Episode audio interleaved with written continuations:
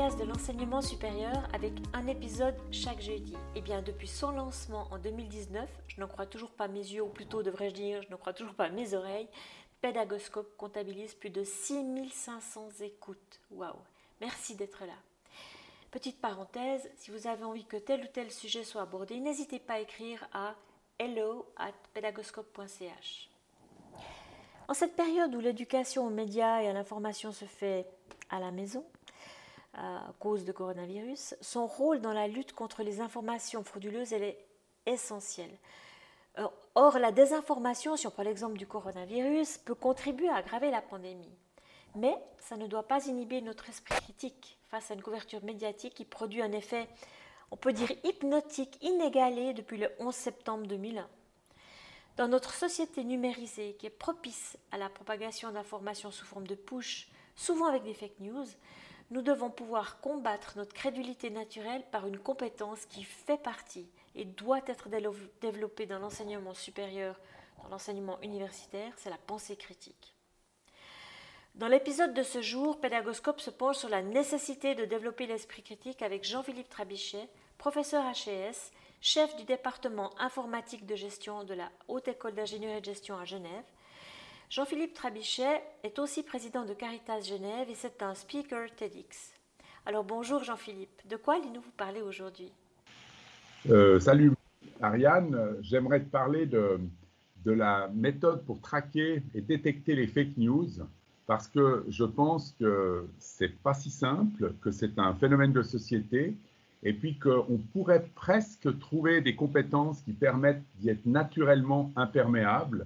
Et si tu veux, euh, un titre à cet entretien, ça serait euh, incrédulité durée, c'est-à-dire que ben voilà, on est capable de son incrédulité sous forme d'une compétence nécessaire, et en particulier compétence qu'on pourrait acquérir. Euh, dans les enseignements universitaires.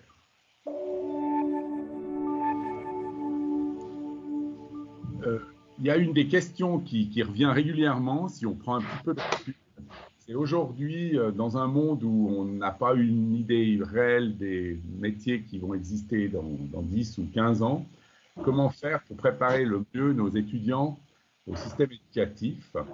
Et euh, j'ai un peu cherché, et par exemple, j'ai trouvé dans le Forum économique mondial qui estime que l'éducation du 21e siècle, c'est-à-dire celle que nous, dispensons en ce moment, devrait se concentrer sur la pensée critique.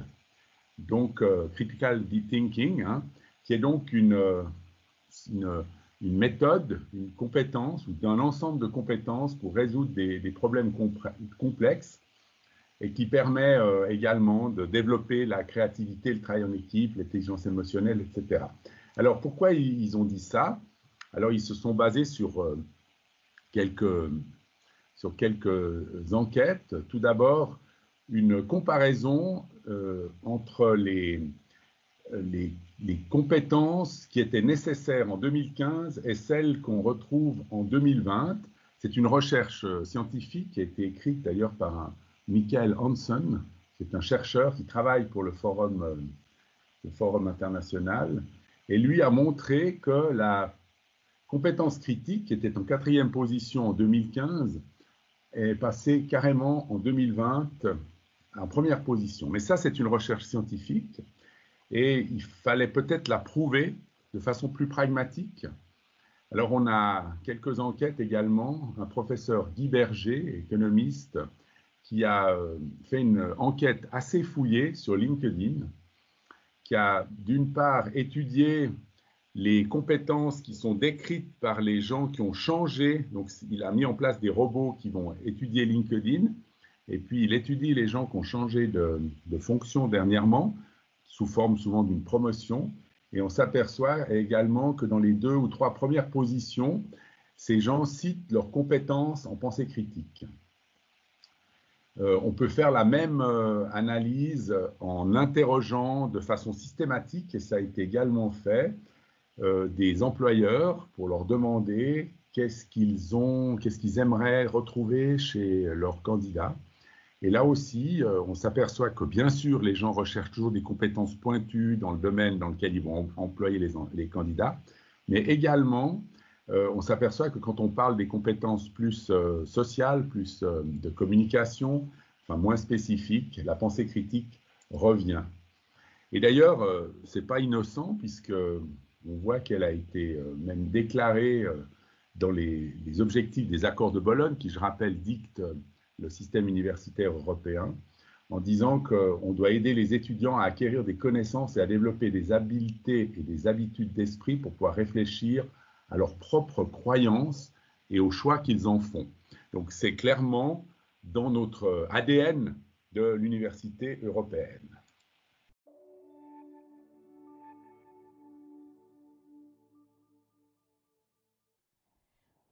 Alors comment intégrer le développement de la pensée critique dans des cours éloignés des sciences humaines, comme par exemple les enseignements d'ingénierie de gestion, ce qui est votre domaine? Alors, ce n'est pas une réponse facile à cette question, simple. Parce que tu sais qu'on différencie les compétences en compétences spécifiques et compétences transversales, soft skills, enfin hard skills, soft skills. Et c'est vrai que c'est une vraie question de savoir euh, si la compétence de pensée critique est une compétence transversale, c'est-à-dire est-ce qu'on va euh, de façon méthodique apprendre à, savoir faire de la pensée critique, à être critique et ensuite on va l'utiliser dans les autres compétences ou est-ce qu'elle doit être incluse dans chacune, dans chacun de nos enseignements? Et euh, là, il y a une petite bagarre de, il y a une petite bagarre de scientifiques à ce sujet. Il y a des, gens qui, tiennent absolument à dire que la pensée critique, c'est une technique. Alors, qu'est-ce que c'est comme technique? Euh, ben, C'est, par exemple, euh, être capable de chaque fois euh, être critique par rapport à une lecture que l'on fait, être critique par rapport à l'auteur, aller un petit peu chercher plus loin, être critique par rapport à des informations qu'on reçoit et donc vérifier les sources, on a tous ces éléments habituels hein, que l'on peut imaginer. Ou bien est-ce que cette pensée critique, elle doit être incluse au moment où on est en train d'apprendre quelque chose ou de travailler sur un sujet? Je ne sais pas, moi, tu es en train de travailler sur un sujet de géopolitique. Et donc, à chaque fois, euh, tu dois maîtriser le sujet et à chaque fois y mettre la, compétence du recul ou de la critique. Alors, euh, les, scientifiques ont essayé de faire une euh, typologie de cours il y a des cours donc euh, génériques dans lesquels on va carrément enseigner la pensée critique, comme on enseigne le référencement, comme on enseigne la recherche de sources, comme on enseigne à lire et à écrire aussi. Et puis il y a des cours d'immersion, c'est-à-dire qu'on va travailler sur le sujet spécifique et que la pensée critique va être un des objectifs parmi les objectifs spécifiques de la leçon en question.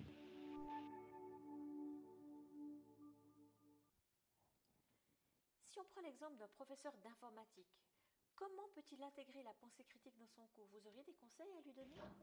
Oui, alors, bah, par exemple, nous, euh, en informatique de gestion, on a forcément, chaque fois que bon, disons, dans un cours de programmation, c'est un peu plus délicat, mais dans un cours euh, euh, où il y a des, avis partagés, comme par exemple un cours d'économie ou un cours euh, de gestion de projet ou autre, on demande spécifiquement aux étudiants de chaque fois rechercher et comparer des sources qui traitent du sujet. C'est-à-dire qu'avant de faire le cours, on leur demande de se renseigner, on leur donne finalement le résumé du cours, du prochain cours, on leur demande de se renseigner sur euh, ce qu'on trouve dans la littérature, et si possible pas simplement en faisant une petite recherche Google, déjà faire une recherche sur Wikipédia et ensuite regarder la, source primaire de la, de la source Wikipédia, c'est déjà intéressant.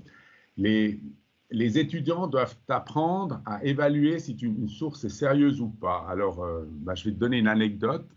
J'ai une étudiante qui faisait un, bachelor avec moi, donc je suivais son travail de bachelor, et puis elle est arrivée avec euh, son sujet, et elle avait bien développé tout son plan de, bachelor. Elle avait euh, fait une thèse, une antithèse, et puis une conclusion, comme on peut imaginer, une synthèse.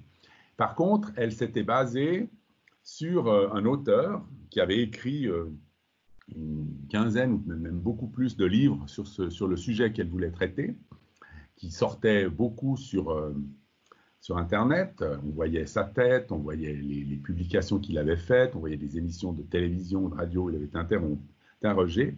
Par contre, on avait peu de, recul sur ce qu'il avait fait avant et puis d'où il avait construit. Et ce qu'on s'est aperçu, c'est qu'on était typiquement dans un phénomène commercial, c'est-à-dire que cet auteur, il avait construit une théorie qu'il avait présentée, qui avait plu à, un certain type d'éditeur, mais il n'avait aucune euh, référence scientifique, aucune comparaison. En tout cas, lui n'avait pas contextualisé son travail. Et donc, euh, c'était amusant parce que la, jeune étudiante, elle a tout de suite été profondément choquée. Elle s'est sentie trompée par cet auteur. Et d'ailleurs, elle a refait tout son travail de bachelor en, faisant une recherche beaucoup plus euh, systématique. Donc, euh, ce que je dirais pour conclure sur cette anecdote, c'est qu'il faut vraiment toujours connaître les auteurs. Il faut connaître leur cursus. Alors, je ne dis pas qu'il n'y a pas des gens qui n'ont pas fait de cursus universitaire, qui ne sont pas de bons auteurs, mais c'est mieux de voir quels sont leurs centres d'intérêt. Est-ce que leur centre d'intérêt n'est pas euh, uniquement unique, c'est-à-dire focalisé sur un seul sujet? Qu'est-ce qu'ils ont écrit d'autre sur d'autres sujets Et puis, on apprend aussi aux étudiants à confronter leurs idées et puis, euh, on leur demande, alors c'est là où on va trouver un, élément intéressant aussi que j'ai découvert, on leur demande de se forger une opinion sur une quantité de lectures qu'ils auraient pu faire sur le sujet qui les intéresse. Et euh, je rebondis sur le mot lecture. Euh, je vais dire quelque chose d'assez banal, mais si on ne sait pas lire, on ne peut pas être penseur critique. Et je ne dis pas ça comme ça gratuitement, il y a une enquête qui s'est penchée sur euh, la, place de la pensée critique dans l'enseignement universitaire américain.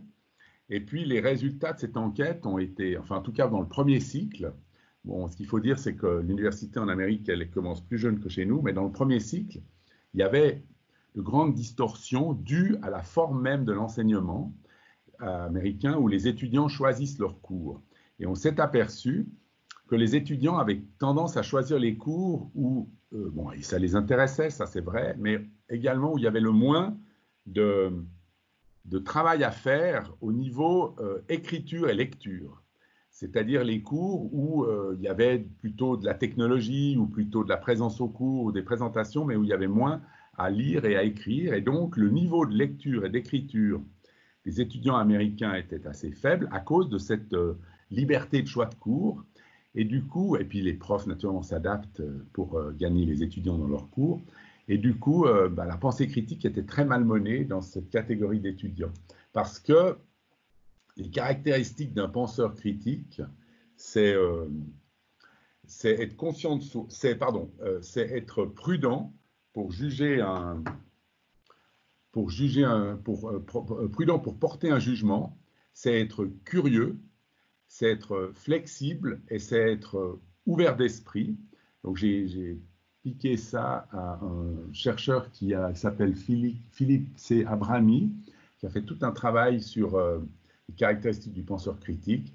Alors il va plus loin, hein, mais si déjà vous êtes curieux, flexible, ouvert d'esprit et prudent pour porter un jugement, vous êtes, euh, vous êtes une bonne personnalité pour euh, être plus, plus critique.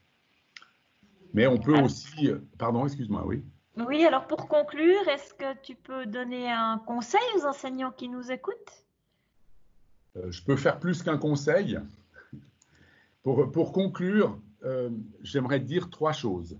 J'aimerais dire que la pensée critique est un enjeu démocratique, que la pensée critique sera attaquée et puis, j'aimerais parler aussi de la responsabilité du, clic, comme ça, ça fera le lien avec euh, le départ de notre discussion sur la fake news. Alors d'abord, euh, la pensée critique est un enjeu démocratique. Euh, je pense sincèrement que sans une alphabétisation, sans une résistance aux emprises, on n'est pas, on prend des risques au niveau de, l'aspect démocratique de notre société par le fait même que on est dans un monde numérique qui a quand même pas mal d'impact de ce numérique sur, euh, sur les systèmes, de, par exemple, de vote ou d'élection. Donc, euh, le, fait d'être capable d'être critique est quand même une bonne sécurité pour notre démocratie. Et puis, la deuxième chose que j'aimerais dire, c'est que la pensée critique sera attaquée. Alors, je te donne juste un exemple d'informaticien. Aujourd'hui, je pense qu'on est tous capables dans notre messagerie de résister au phishing de première génération. Donc les phishing, ce sont ces espèces d'emails qui essayent de te capter euh, tes caractéristiques de carte bancaire ou d'autres mots de passe. Et ces emails, on a appris euh, automatiquement à être, euh, à être capable d'y résister. On se dit, ah, ça c'est mal écrit, ça c'est pas l'adresse de ma banque, ça c'est ci, ça c'est ça. Sauf dans un moment euh, où on nous attaque euh, en traîtrise, par exemple dans un moment de stress ou au moment où on est en train de terminer une enquête, une, comment est-ce qu'on dit quand on vote pour euh, un prix en, ligne ou des éléments comme ça. Et à ce moment-là, on se fait avoir. Alors, ce que je suis en train de dire, c'est qu'aujourd'hui, la plupart d'entre nous, on se dit devant une fake news que ça, je vois que c'est faux et autres. Eh bien, je pense qu'on va nous faire de plus en plus des fake news qui vont nous prendre en traître et qui vont nous attaquer à des moments où émotionnellement, on va être moins critique par rapport à cette fake news. Et donc, le phénomène qu'on trouve avec le phishing va se retrouver avec les fake news. Et puis alors, la, conclusion, eh bien, c'est de dire que finalement, si vous faites des études universitaires, que vous avez la chance d'avoir appris à prendre du recul, d'avoir appris à être critique, eh bien, vous avez une responsabilité très importante dans la diffusion des fake news parce que euh, puisque vous, vous êtes capable de, constater que l'information que vous avez en face de vous est une fake news, eh bien, il faudrait que vous ne la repostiez pas, que vous ne la retransmettiez pas plus loin, puisqu'on sait que les fake news, elles se transmettent facilement par deux catégories de personnes, soit des gens qui y croient, soit des gens qui trouvent ça amusant. Maintenant, euh, je ne te cacherai pas que c'est un vrai débat, parce que il y a des gens qui disent que oui, bien sûr, il ne faut pas retransmettre une fake news, mais il y a des fake news qui sont des mêmes, c'est-à-dire qui deviennent des, euh, des, symboles de notre société. Et là, dans ce cas-là, même les universitaires euh, devraient pouvoir les, retransmettre plus loin. Voilà, donc euh, ma phrase de conclusion, ça serait que les années passées à l'université devraient fournir des personnes utiles à la société en particulier par leurs euh, caractéristiques de penseurs critiques. Merci beaucoup, Jean-Philippe.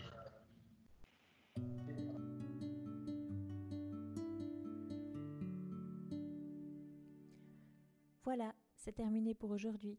Un grand merci d'avoir écouté cet épisode. J'espère que le format vous a plu. Si oui, dites-le moi avec 5 étoiles ou même un petit cœur sur iTunes et si vous n'êtes pas fan d'Apple, bah, ce n'est pas très grave. Il y a d'autres manières de m'aider et de soutenir Pédagoscope, comme par exemple partager ce podcast avec deux ou trois de vos collègues ou amis. Cela m'aidera énormément à poursuivre cette initiative et qui sait, cela les aidera peut-être eux aussi. N'hésitez pas à me faire part de vos commentaires ou même à postuler pour participer à un épisode de Pédagoscope si vous le souhaitez. Merci et à très vite pour un nouvel épisode.